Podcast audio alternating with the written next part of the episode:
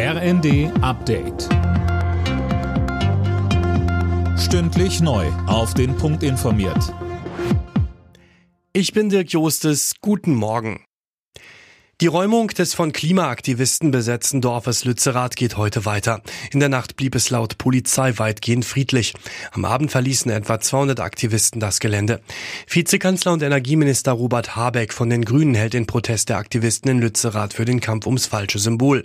Er sagt am Abend im ZDF. Leider konnten wir das Dorf Lützerath, das ja schon abgebackert werden sollte, das RWE gehört, das leergezogen ist, das in Wahrheit gar kein Dorf mehr ist, sondern leere Gehöfte nicht mehr retten.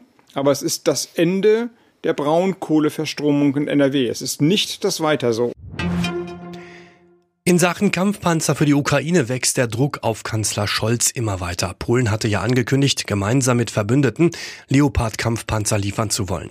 Finn Riebesell, mehrere Grünpolitiker sagen jetzt, Deutschland soll da mitziehen. Ja, Anton Hofreiter findet sogar, dass der Kanzler dabei eine Führungsrolle einnehmen soll. Er sagte dem Tagesspiegel, Scholz sollte das mit den anderen westlichen Staats- und Regierungschefs koordinieren.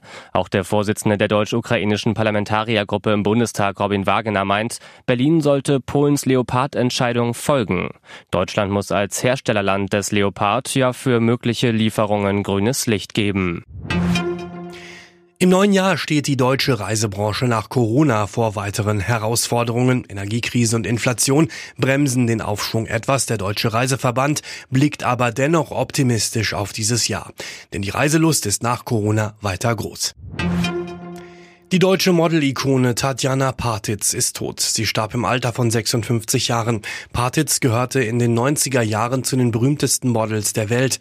Sie war unter anderem auch im Musikvideo zu George Michaels Welthit Freedom zu sehen. Frankreich hat im Eröffnungsspiel der Handball-WM einen Sieg eingefahren. Der Rekordweltmeister schlug Polen mit 26 zu 24. Morgen startet Deutschland ins Turnier gegen Katar. Alle Nachrichten auf rnd.de